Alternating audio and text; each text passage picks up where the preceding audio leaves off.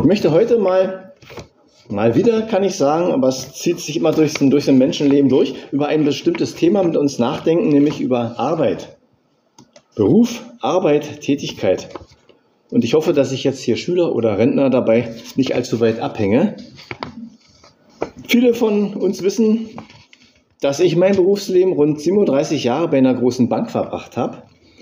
Und die ersten 27 Jahre davon waren auch wirklich gute Jahre bis dann damit begonnen wurde, Kosten einzusparen und viele Tätigkeiten, darunter auch die, die ich bis dahin gemacht hatte, von Berlin in die Zentrale zu verlagern. Die Zentrale meiner Bank ist wie von so vielen Banken in Frankfurt am Main. Da wollte ich natürlich nicht hinziehen. Und später auch zu Fremdfirmen. Immer ging es um Geld sparen und Kosten senken. Die letzten zehn Jahre waren dann nicht mehr so schön, weil die in Berlin verbliebenen Tätigkeiten einfach, die mochte ich einfach nicht. Die haben jetzt zwar mein Gehalt dabei nicht reduziert, das ist alles so geblieben, aber es war eben nicht mehr so schön wie die erste Zeit. Durch meinen Vorruhestand vor fünf Jahren, ab Januar 2018, bin ich dann ins Nachdenken gekommen, was für eine Bedeutung, was für einen Stellenwert eigentlich die Arbeit in meinem Leben hatte. Und ich glaube, dass das für jeden von uns hier einfach interessant ist, denn am Thema Arbeiten kommt eigentlich kaum jemand vorbei. So ein paar Punkte, mal ein paar Fragen einfach in den Raum geworfen. Reicht es, dass das Geld stimmt? Wie wichtig ist der Spaß, den ich an der Arbeit habe? Habe ich günstige Arbeitszeiten, gute Sozialleistungen, nette Kollegen? Was ist mir da wichtig? Und vor allem, was sagt Gottes Wort, was sagt die Bibel dazu? Irgendwann fing es ja mal an mit der Arbeit. Und auch die Bibel überliefert das. Und ich glaube, die erste Arbeit eines Menschen ist sogar noch im Garten Eden erwähnt worden, nämlich in 1. Mose 2, Vers 15. Ich hatte habe eine PowerPoint mitgebracht, weiß nicht, ob das klappt. Wenn es nicht klappt, ich lese die Bibelstellen vor. Ja. Gott der Herr brachte, ich lese 1. Mose 2, Vers 15 nach der Neues Leben Übersetzung. Gott der Herr brachte den Menschen in den Garten Eden. Seine Aufgabe bestand darin, den Garten zu bebauen und zu bewahren. Da ist das erste Mal von Tätigkeit die Rede, langläufig Arbeit. In den Zeiten der aufkommenden Ökobewegung wurde dieser Vers dann gerne mit die Schöpfung bewahren gleichgesetzt. Was an der Stelle aber falsch ist, denn hier geht es nicht um die Schöpfung als Ganzes, sondern hier geht es speziell um den Garten Eden, in dem die Menschen ja bekanntlich nicht mehr leben. Die Schöpfung bewahren ist natürlich gut und richtig. Und ich empfinde es auch zum Beispiel zweifelhaft, wenn abgewrackte Dieselautos dann irgendwo mit hoher Schadstoffemission, anstatt verschrottet zu werden, wie uns ja immer versichert wird, dann irgendwo in Afrika, in irgendeinem Land wieder auftauchen. Andererseits werden sie auch weiter verwendet und Ressourcen für Neues gespart. Das ist ein schwieriges Thema, will ich auch gar nicht weiter vertiefen. Zum Bibeltext zurück. Die Unterscheidung zwischen dem Garten Eden und der Schöpfung, die macht Sinn. Und das merkt man, wenn man sich den nächsten Vers in 1. Mose 2 anguckt, zum Thema Arbeit, nicht 1. Mose 2, 1. Mose 3, ab Vers 17 lese ich auch wieder nach der Neues Leben. Cool, sieht man noch gut auf dem Monitor. Und zu Adam sprach er, also Gott, weil du auf deine Frau gehört und, auf, und von der verbotenen Frucht gegessen hast, soll der Ackerboden deinetwegen verflucht sein.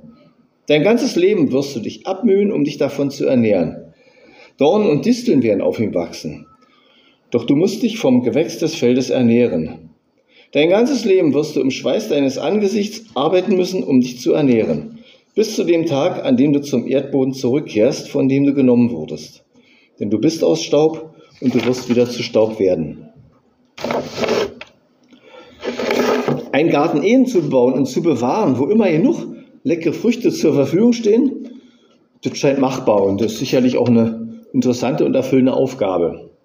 Aber was ist, wenn man sich jetzt, das ist ja der Unterschied, als, man, als, als Adam und Eva aus dem Paradiesgarten vertrieben wurden, was ist, wenn man das im Schweiße seines Angesichts machen muss, sich abmühen muss, um über die Runden zu kommen, wenn man um seine Existenz kämpfen muss? Hat man denn darüber hinaus auch noch Zeit, die Schöpfung auch noch zu bewahren? Diesem Konflikt begegnet man in der heutigen Zeit eigentlich immer wieder.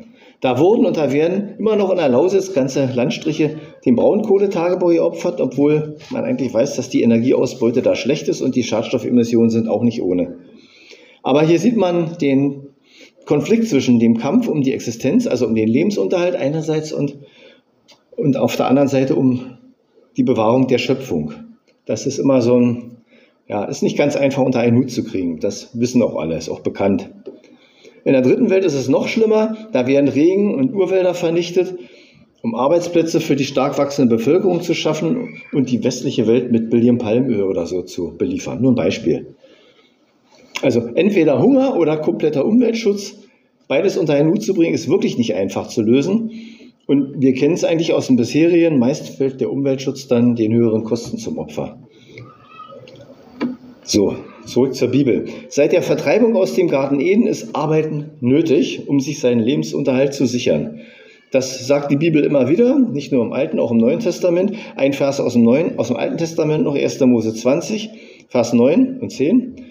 Da sagt Gott, da geht es um die Gebote, sechs Tage sollst du arbeiten und alle deine Dinge beschicken. Aber am siebten Tag ist der Sabbat des Herrn deines Gottes, da sollst du kein Werk tun. Sechs Tage arbeiten, ein Tag nicht. Sechs Siebtel arbeiten, ein Siebtel nicht. Da haben wir es gut in unserem Land, da arbeiten wir weniger. Als Gott das sagt, können wir uns darüber freuen, ist aber nicht selbstverständlich, weil es gibt andere Länder, da ist es ganz anders. Ja, was sagt die Welt zum Thema?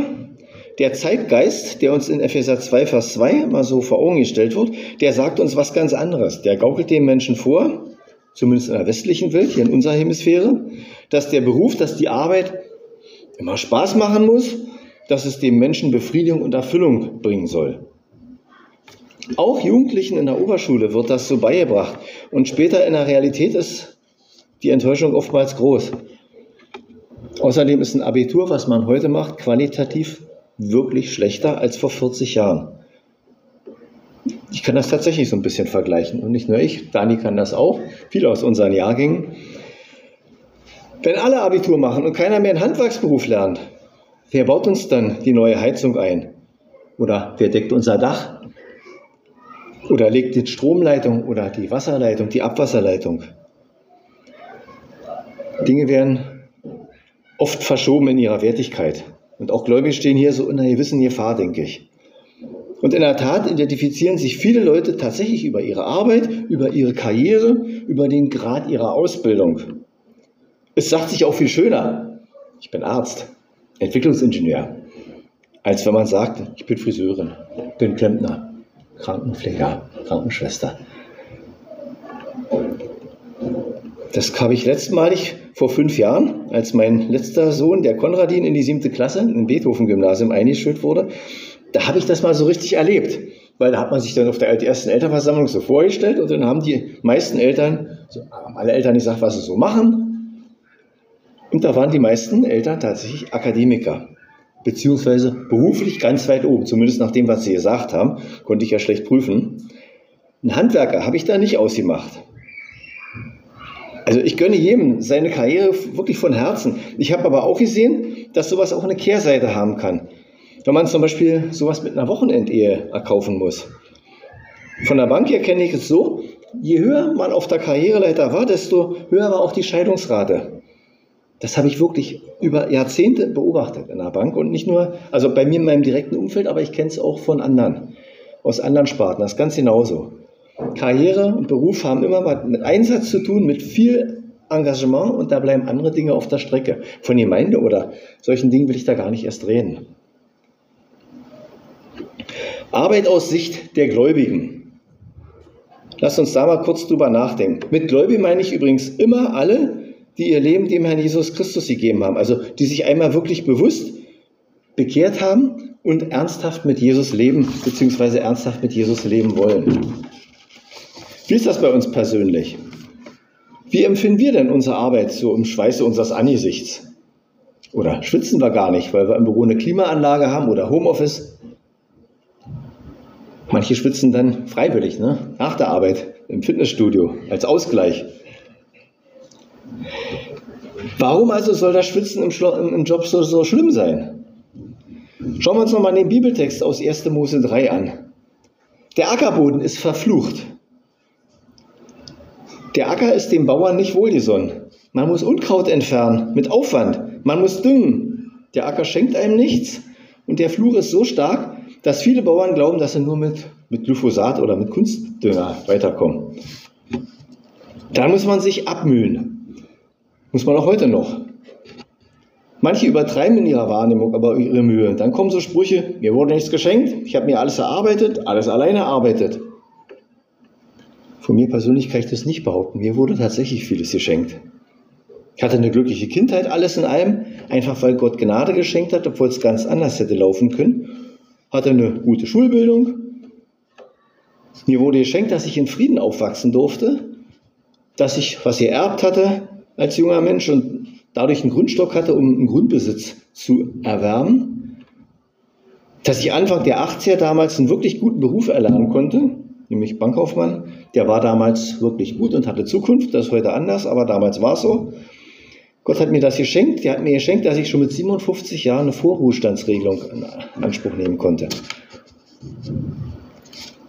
Wenn ich vor 100 Jahren gelebt hätte, dann hätte ich wahrscheinlich denselben Beruf wie mein Vater lernen müssen. Wenn ich überhaupt was hätte lernen dürfen. Und da wäre erst recht nichts mit Vorruhestand gewesen. Mein Vater war Handwerker, Feinmechaniker. Ob mir das so viel Spaß wie mein tatsächlicher Beruf gemacht hätte, glaube ich eher nicht. Aber wie auch immer. Also, obwohl mir persönlich viel geschenkt wurde, ein bisschen abmühen, wenn auch nicht unbedingt körperlich, musste ich trotzdem oft genug. Es ist so. Also, wenn man im Büro arbeitet, da hat man anderen Stress. Da hat man Termine, da hat man Kunden, da hat man Telefon. Also, das ist Arbeiten war nicht einfach. Es war nicht mal so leicht, so locker nebenbei. Das war wichtig und das war nötig, damit ich Geld verdienen konnte, Haus abbezahlen, Familie ernähren und so weiter konnte. Ja, Dorn und Disteln müssen überwunden werden. Über den Fluch des Ackerbodens habe ich ja schon geredet, aber es gibt doch keine Alternative. Man muss sich ja vom Gewächs des Feldes ernähren. Im übertragenen Sinne heißt das, dass wir uns auch immer wieder bei unserer eigenen Arbeit mit irgendwelchen Hindernissen abgeben müssen. Die müssen wir überwinden.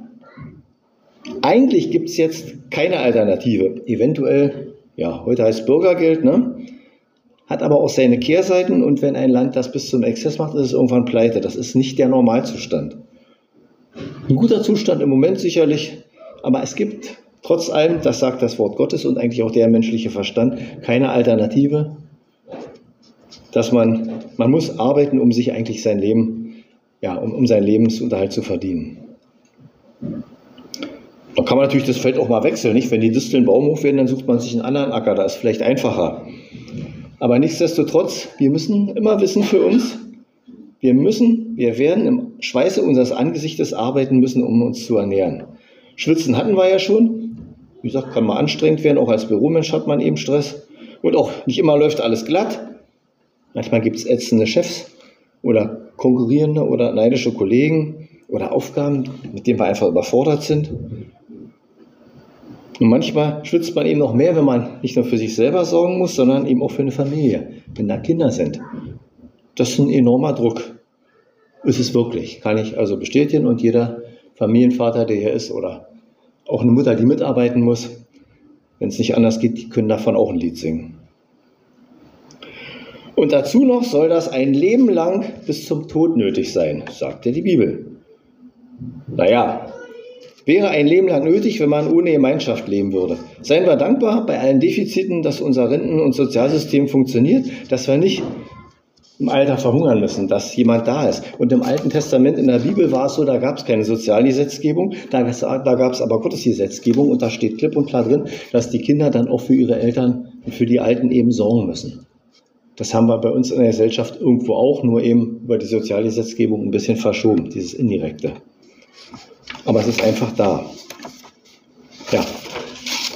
Die Basis unserer Arbeit, das Abmühen, dieses gepiesackt werden, der Kampf um die wirtschaftliche Existenz, manchmal auch Sorge um den Arbeitsplatz, das wird uns wohl weiterhin begleiten. Und manchmal ist die Arbeit wirklich hart, sogar so ätzend, dass sie uns blockiert. Den Fall finden wir auch in der Bibel. 2. Mose 1, als das Volk Israel in Ägypten lebte, war ja zuerst alles gut, aber dann irgendwann nicht mehr. 2. Mose 1 ist das beschrieben, wie die Ägypter auf einmal dann Angst vor dem Volk Israel bekamen und dann folgendes taten, nämlich 2. Mose 1, sie zwangen die Israeliten mit Gewalt zur Fronarbeit und machten ihnen durch harte Arbeit das Leben schwer. Die Israeliten mussten aus Lehm Ziegel herstellen und auf den Feldern arbeiten. Gut, die Israeliten hatten hier nicht die Wahl, aber wir haben auch nicht immer die Wahl. Und vielleicht ist die Lage auf dem Arbeitsmarkt für den einen oder anderen gerade ungünstig. Manchmal muss man wirklich nehmen, was man kriegen kann. Bei mir war es glücklicherweise anders. Als ich 82 ausgelernt hatte, war ich 21. Und da war es die Zeit, wo Banken am Expandieren waren und da war es relativ leicht, eine gute Position irgendwo zu finden. Sogar eine, die tatsächlich auch ein bisschen Spaß gemacht hat und einigermaßen auch Geld zu verdienen. Heute ist das ein bisschen komplizierter, besonders wenn man auch älter ist. In vielen Berufen kann man Bewerbungen verschicken und alle vergeblich. Kenne einige Kollegen aus der Bank, die eine Abfindung sich haben geben lassen und beruflich umorientieren wollten und danach sind sie nicht mehr auf die Füße gekommen, so richtig finanziell.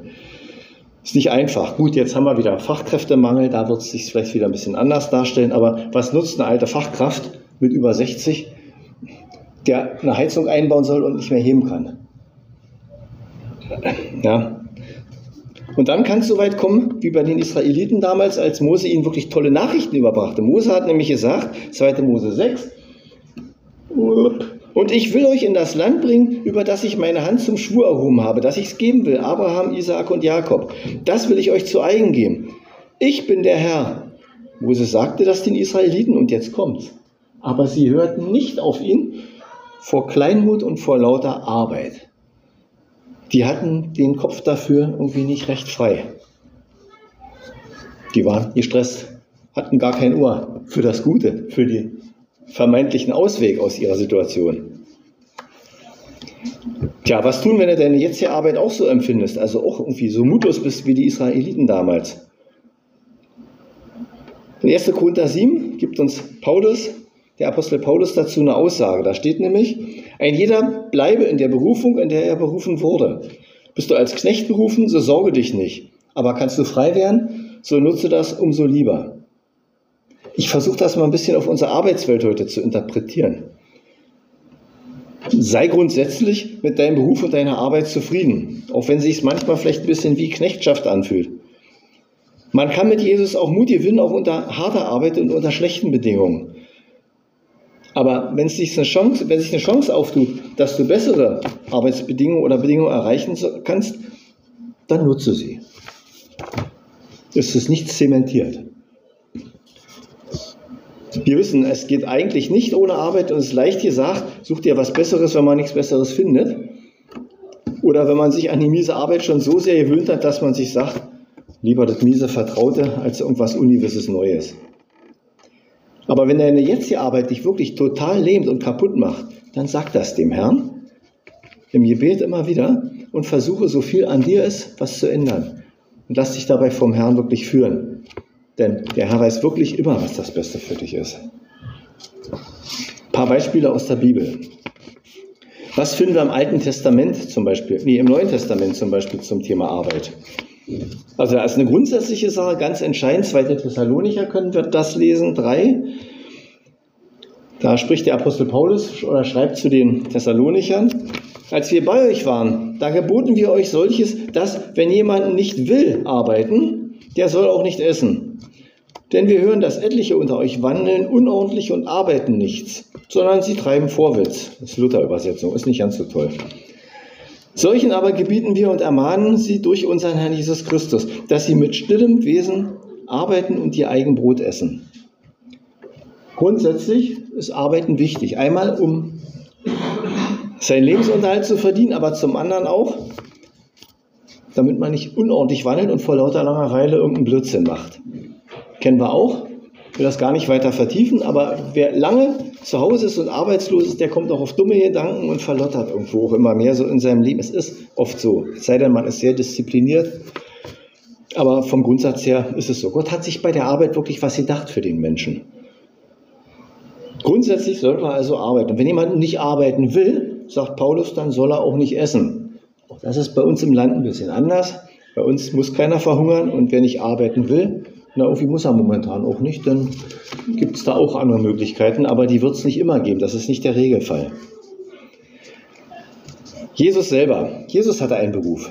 In Markus 3, 6, Vers 3 finden wir über Jesus dazu folgende Aussage.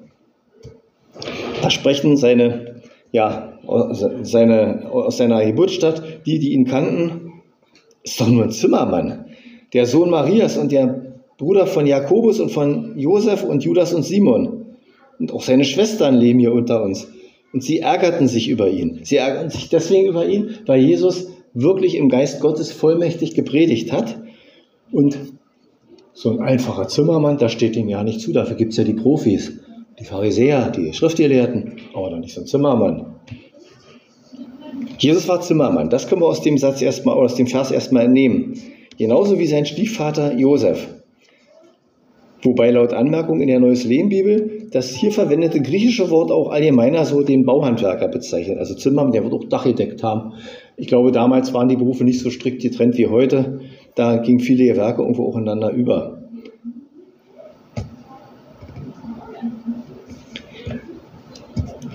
Bei unserem Haus zum Beispiel damals, als wir 88 gebaut haben, da hat der Klempner das Dach mitgedeckt. Da war ja kein Dachdecker da, das konnte der eben. Bin ich nie drauf gekommen, dass man sowas macht. Ich habe mal gedacht, die machen nur Gas, Wasser und Schlamm. Aber der hat auch Dach gemacht. Und hat er gut gemacht, bis heute dicht. Dirk war schon mal drauf, hat nichts gefunden, oder? Ja, was hier im Text natürlich ein bisschen böse ist, ist die Aussage, nur ein Zimmermann, in Anführungsstrichen. Jesus hat ja, wie gesagt, vorher gepredigt, er hat Wunder getan, Heilungen. Und das hat man vom Zimmermann eigentlich nicht erwartet, sondern vollmächtig Predigt hat man vom Akademiker, vom Schriftgelehrten, vom Theologen erwartet. Aber anscheinend wurden damals auch schon Menschen auf ihre Berufe reduziert. Und man traute ihnen Tätigkeiten jenseits ihres Berufes einfach nicht zu. Das ist ein Fehler, den die Menschen über Jahrtausende beibehalten haben. Ich frage mich, ob Jesus bevor er angefangen hat, rumzuziehen und zu predigen. Das hat er erst mit Anfang 30 gemacht, wie man heute weiß.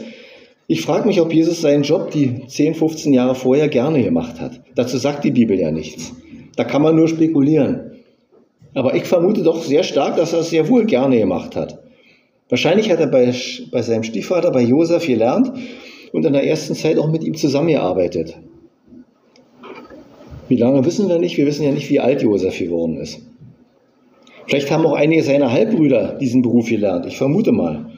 Und wenn, dann hat Jesus wahrscheinlich später mit ihnen im Team gearbeitet zusammen. Vielleicht war Jesus auch mit manchen Entscheidungen von seinem Stiefvater auf der Baustelle gar nicht einverstanden. Vielleicht war manche Entscheidung, die er gemacht hat, auch falsch. Der Ältere hat ja nicht immer recht. Wie ist Jesus damit wohl umgegangen? Ich denke, dass Jesus, er war Gottes Sohn, natürlich schon den besseren Durchblick gehabt hat, immer. Und trotzdem wird er sich auch untergeordnet haben. Wir finden eine Stelle in Lukas 2, wo er als Zwölfjähriger bei einer Reise nach Jerusalem einfach im Tempel blieb und sich von seinen Eltern, ohne ab, sich mit ihnen abzusprechen, entfernt hat. Da war sich seiner Gottessohnschaft auch bewusst. Lukas 2, ich lese das nochmal, da haben wir schon. Seine Eltern waren völlig überrascht, ihn hier zu sehen, nämlich im Tempel. Sie hatten ihn vorher gesucht. Kind, sagte seine Mutter zu ihm, wie konntest du uns das antun? Dein Vater und ich haben dich doch verzweifelt gesucht. Jesus erwiderte, warum habt ihr mich gesucht? Wusstet ihr nicht, dass ich im Haus meines Vaters sein muss? Doch sie verstanden nicht, was er damit meinte.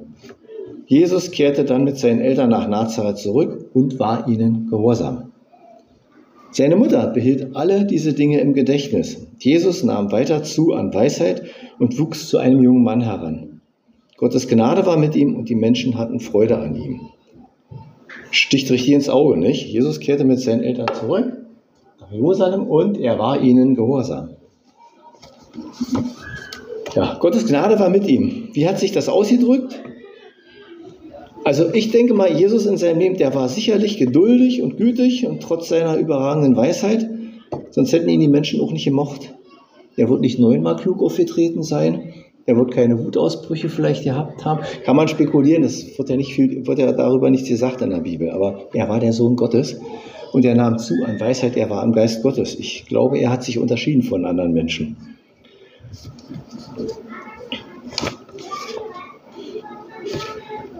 Man könnte hier in Bezug auf den Beruf daraus schließen, dass die Beziehung zu Menschen wichtiger ist als die, korrekt, als die Korrektheit von beruflichen Entscheidungen, so ganz allgemein gesagt. Aber man kommt an Grenzen, wenn falsche Entscheidungen eine Firma oder einen Kunden gefährden. Wenn der Zimmermannsmeister ein Dach bauen will, dass es einstürzen könnte, dann sollte der Geselle bei seinem Widerspruch in Kauf nehmen, dass der Meister ihn danach nicht mehr so mag. Aber manchmal ist es einfach gut, auch auf den zu hören, der nicht so viel Ahnung hat, einfach weil er im Moment vielleicht mal einen besseren Blick hat. Wenn man Gottes Gnade erlebt, dann wird man sich seiner Position vor Gott bewusst. Auch seiner Fehlbarkeiten, wenn man nicht Jesus ist. Der wird keine Fehler gemacht haben. Und man wird damit auch selber irgendwie gnädig und vielleicht auch geduldig gegenüber den Fehlern von anderen. So eine Berufshaltung, so eine Leben, so eine Haltung im Berufsleben ist übrigens gar nicht schlecht. Keiner ist fehlerfrei und ich kann mich irren. Auch wenn ich hundertmal dasselbe gemacht habe, wie ich damals einen Vertrag gemacht oder einen Kredit oder eine Rendite ausgerechnet habe, auch ich kann mich mal irren. Und es ist gut, nicht drüber über den Ding zu stehen und sich über andere Menschen zu erheben. Jesus hat das mit Sicherheit nie gemacht. Simon Petrus, noch eine Person im Neuen Testament, von der wir den Beruf wissen und der auch ein bisschen mehr beschrieben ist, also als Mensch, nämlich von dem wir mehr wissen, Simon Petrus. Er ist Fischer auf dem See Genezareth, er hat immer im Team gearbeitet und wahrscheinlich war er auch in seinem Beruf ziemlich erfahren. Ne? Da gibt es so eine interessante Stelle in Lukas 5, Verse 3 bis 10. Ich lese das auch für die, die die Bibel vielleicht nicht so gut kennen, dann haben wir es einfach mal gehört und im Kontext auch gelesen. Jesus, da war, da war, zu dem Zeitpunkt war Simon noch nicht sein Jünger. Jesus stieg jetzt in sein Boot, also er stieg in das Boot, das Simon gehörte, und bat ihn, ein Stück weit auf den See hinauszufahren. So konnte er im Boot sitzen und von dort aus zu den Menschen sprechen. Und als er aufgehört hatte zu reden, wandte er sich an Simon und sagte, fahr jetzt weiter hinaus auf den See, werft dort eure Netze zum Fang aus. Simon antwortete, Meister, wir haben uns die ganze Nacht abgemüht und haben nichts gefangen. Das war vollkommen gegen, das, was, gegen die Erfahrung von, von Simon. Nachts hat man Fische gefangen, am Tag nicht. Und was sagt Simon Petrus hier? Weil du es sagst. Okay, will ich die Netze auswerfen. Das taten sie dann auch und sie fingen eine solche Menge Fische, dass ihre Netze zu reißen begannen. Deshalb winkten sie den Fischern im anderen Boot, sie sollten kommen und mit ihnen anpacken. Zusammen füllten sie die beiden Boote, bis sie schließlich so voll waren, dass sie zu sinken drohten. Als Simon Petrus das sah, warf er sich vor Jesus auf die Knie und sagte, Herr, geh fort von mir, ich bin ein sündiger Mensch. Denn ihm und allen, die bei ihm im Boot waren, war der Schreck in die Lieder gefahren, weil sie solch einen Fang gemacht hatten. Und genauso ging es auch Jakobus und Johannes, den Söhnen des Zebedeus, die zusammen mit Simon Fischfang betrieben.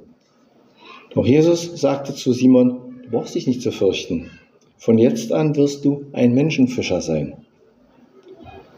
Es gibt also Entscheidungen, die sind richtig, obwohl sie dem erfahrenen Berufstätigen unsinnig vorkommen. Herr Petrus war das so. Er hat es getan und Jesus hat das gesegnet. Er hat ein Wunder getan. Den Petrus hat es so geschockt, dieses Erlebnis jenseits seines, seines eigenen Erfahrungshorizonts, dass er vollkommen fertig war. In der Situation war es aber gut für ihn, weil dadurch hat er Jesus erkannt. Dass Jesus mehr war als einfach nur ein Mensch, der gut reden konnte und geistlich vieles von sich gegeben hat. Ich verallgemeiner das mal kurz. Jesus, Quatsch, Petrus kennt sich in seinem Job aus, aber nun sagt ihm jemand, den er sehr respektiert und den er schätzt, mach es in dieser speziellen Situation einmal anders. Er bringt seine Einwände vor, aber er lässt sich drauf ein. Und darauf sollten wir auch in unserem Berufsleben immer, ja, dazu sollten wir in unserem Berufsleben auch mal bereit sein. Auch andere können weise sein und hin und wieder müssen wir uns auch mal jenseits unserer Erfahrung wiederfinden. Nicht alles, so wie es immer ist, ist immer gleich. Ratgeber können auch Jüngere sein, auch Laien, ganz andere. Ich würde sogar so weit gehen, wenn man denkt, ich habe alles gesehen, keiner macht mir mehr was vor, dann ist das unter Umständen auch mal der Anfang vom Ende einer beruflichen Karriere. Wenn es einem zu Kopf steigt und man sich so sicher fühlt, dann kann es passieren, dass man auch tief fällt. Für Petrus war dieses Erlebnis der Einstieg in einen vollkommen neuen Job, nämlich Menschenfischer. Wobei der Begriff Job hier eigentlich gar nicht passt. Menschenfischer ist ja eine Lebensaufgabe gewesen. Noch eine Person aus dem Neuen Testament, Paulus. Auch über Paulus wissen wir, dass er einen ausgeübten Beruf hatte. Nämlich, er war Zeltmacher. Apostelgeschichte 18 können wir das lesen. Ab Vers 1. Paulus verließ Athen, ging nach Korinth. Dort lernte er einen Juden mit Namen Aquila kennen, der aus Pontus stammte und vor kurzem mit seiner Frau Priscilla aus Italien gekommen war. Man hatte sie aus Italien vertrieben, nachdem Kaiser Claudius allen Juden befohlen hatte, Rom zu verlassen. Und jetzt kommt's. Paulus wohnte und ließ sich nicht von ihnen durchfüttern, sondern er arbeitete bei ihnen. Denn sie waren wie er von Beruf Zeltmacher. Zeltmacher ist ein komischer Beruf, den gibt es heute nicht mehr. Und so richtig, ich habe da mal im Lexikon, auch im Bibellexikon geguckt, was ist eigentlich ein Zeltmacher? Brauchten die früher so viele Zelte, dass man das als Beruf hatte? Macht man heute beim Camping. Also mir kam das komisch vor und ich verstehe es auch nicht so ganz. Ich lese mal ein Zitat aus dem Bibellexikon dazu vor. Da Zelte aus Häuten, Ziegenhaaren und so weiter, kleinere Zelte auch aus Leinen gefertigt wurden, umfasste ihre Herstellung eine Vielzahl verschiedener Arbeiten. Daher kann die genaue Art der Arbeit von Paulus und Aquila als Zeltmacher nicht festgestellt werden. Tarsus, die Geburtsstadt von Paulus, war bekannt für die Herstellung von Zelten. Sie wurden gewöhnlich aus Silizium hergestellt, dessen Name sich aus der Herkunftsregion Kilikien in Anatolien ableitet. Dabei handelt es sich um eine, handelt es sich um eine widerstandsfähige Stoffart, die aus dem Langhaar der Ziegen dieser Provinz gewebt wurde. Alle Juden erlernten ein Handwerk, dem sie sich zuwenden konnten, wenn es notwendig war. Notwendig war. Zeltmacher oder Lederhandwerker, wie die Anmerkung in einer anderen Bibelübersetzung sagt, ist auch ein Handwerk so wie Zimmermann. Eben ein Beruf, den man lernen kann. Bürojobs hat es damals wahrscheinlich noch nicht so viele gegeben, obwohl in den Asterix-Heften damals immer die Leute auf ihre Steinplatten da geschrieben haben, aber selbst das ist Quatsch, weil damals gab es ja auch schon Papyrus und Pergament. Paulus war kein Büromensch. Der war immer unterwegs und hat sich mit seinem Handwerk zusätzlich, obwohl er Missions, er war Vollzeitmissionar, er hat trotzdem mit seinem Handwerk sich seinen eigenen Lebensunterhalt verdient. Und das war ihm auch wichtig. In 1. Korinther 9 begründet er das, dass er einer, begründet er einerseits, dass er für seine pastoralen Dienste, für seine Gemeindebetreuung sehr wohl das Recht hätte, von der Gemeinde auch versorgt zu werden. Er hätte gar nicht arbeiten müssen. Anscheinend haben das andere Apostel auch so gemacht und das war auch völlig in Ordnung. Aber ihm, Paulus, ihm persönlich war seine Integrität so wichtig, dass er gar nicht erst die Möglichkeit aufkommen lassen wollte, in irgendeinen falschen, unter irgendeinen falschen Verdacht zu geraten. Denn er sagt das ja auch selber in 1. Korinther 9, Vers 15. Ich aber habe nichts von dem, was mir zusteht, in Anspruch genommen. Und ich schreibe das auch nicht in der Absicht, mich in Zukunft von euch versorgen zu lassen. Lieber würde ich sterben, als dass ich mir als dass ich mir meinen Ruhm von jemand anderen zunichte machen lasse.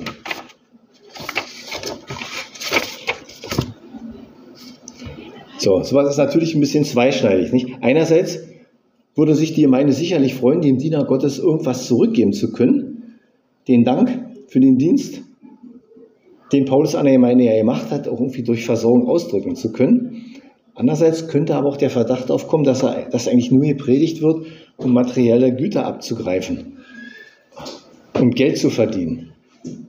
Sowas gibt es manchmal, passiert auch ab und zu mal, auch bis heute. Auch heute gibt es Prediger, die kommen nur, die haben eine Preisliste. Ich finde das für mich persönlich nicht so richtig. Aber egal. Paulus drückt es an anderer Stelle so aus in Apostelgeschichte 20 ab Vers 33. Nie war ich auf Silber oder Gold aus. Kein von euch habe ich je um Kleidung gebeten. Seht hier meine Hände. Ihr könnt bestätigen, dass ich durch eigene Arbeit für alles gesorgt habe, was ich durch, was ich und meine Begleiter zum Leben brauchen. Mit meiner ganzen Lebensführung habe ich euch gezeigt, dass wir Arbeit und Mühe nicht scheuen dürfen. Jetzt müssen wir uns auch selber angesprochen fühlen. Das gilt ja für uns auch. Das sollte auch unsere Lebensführung sein, dass wir Arbeit und Mühe nicht scheuen dürfen. Denn dann können wir den Bedürftigen helfen, wie es auch unsere Aufgabe ist. Denkt immer an die Worte, die Jesus der Herr selbst gesagt hat. Auf dem Geben liegt ein größerer Segen als auf dem Nehmen. Die Arbeit im Leben von Paulus hat ihm vielleicht sogar Spaß gemacht, aber die Hauptsache war das nicht. Seine Arbeit diente wirklich als Mittel zum Zweck, nämlich um die eigene Versorgung und auch die seiner Mitarbeiter zu gewährleisten. Dadurch konnte er im Reich Gottes unterwegs sein und dadurch konnte er auch Bedürftigen auch materiell etwas mitgeben. Ich fasse zusammen. Was für Schlüsse ziehe ich für mich persönlich daraus? Was für Schlüsse zieht ihr euch für euer Leben daraus? Ich sage mal, Arbeit ist schon wichtig. Und sie darf auch Spaß machen. Aber wir sollten doch den Blick darauf haben, den auch Paulus hat, nämlich dass Arbeit den Lebensunterhalt regelt, sodass man für wichtigere Dinge, für Familie, für Gemeinde oder auch für anderes frei ist. Und dass man sich manchmal auch etwas leisten kann, darf natürlich auch dazugehören. Genauso war es auch in meinem Berufsleben. Habe ich auch, als ich damals meinen letzten Arbeitstag in der Bank auch nochmal beim Abschiedsworten nochmal gesagt, ich habe von der Bank sehr gut gelebt. Und meine Familie auch. War ich sehr dankbar. Ich fasse nochmal zusammen, jetzt aber wirklich. Wir haben heute darüber nachgedacht, welchen Stellenwert hat die Arbeit in unserem Leben. Der erste Arbeitsauftrag in der Menschheitsgeschichte war einfach, da der Lebensunterhalt geregelt war, nämlich den Garten Eden bewahren und bebauen. Durch den Sündfall wurde das dann schwierig, weil den Garten Eden musste man verlassen und außerhalb der Acker, der war verflucht. Es kostet Mühe, man muss an Dornen und Disteln vorbei, kann sogar pieksen. Anstrengung und Schweiß ist nötig und das Ganze ein Leben lang. Durch zu harte Arbeit hatten wir, wir erinnern uns an das Volk Israel, kann man den Blick auf Gutes, auf Möglichkeiten verlieren. Aber lasst uns darum beten, wenn wir in so einer Situation sind, dass wir trotzdem Frieden darüber bekommen können. Und wenn es möglich und nötig wird, dann haben wir auch den Mut und zur Veränderung und suchen uns oder lassen uns von Gott was Besseres schenken. Jesus hatte einen Beruf mit allen positiven und negativen Gegebenheiten, aber Gottes Gnade war mit ihm und so hatte er auch ein richtig gutes Verhältnis zu anderen Menschen. Petrus war Fischer und musste lernen, hinter seinen eigenen Horizont, Erfahrungshorizont mal zu blicken, sich vom anderen was sagen zu lassen. Und Paulus hat seine Arbeit als Mittel dafür eingesetzt, für Jesus unterwegs zu sein, für sich und seine Mitstreiter zu sorgen und den Bedürftigen was abgeben zu können das soll es für heute sein. Ich wünsche mir, dass wir das mitnehmen und dass es uns auch, genau, mir weniger, bin ja Rentner, aber denen, die es noch erwischt, dass es ihnen auch hilft, ihr Leben auch in dieser Hinsicht einfach zu überdenken und wirklich zu sehen, dass Gott in allem da ist. Und wie gesagt, wenn wirklich bei jemandem Arbeit zu schwer ist oder beten und Gott wird auch was Neues schenken.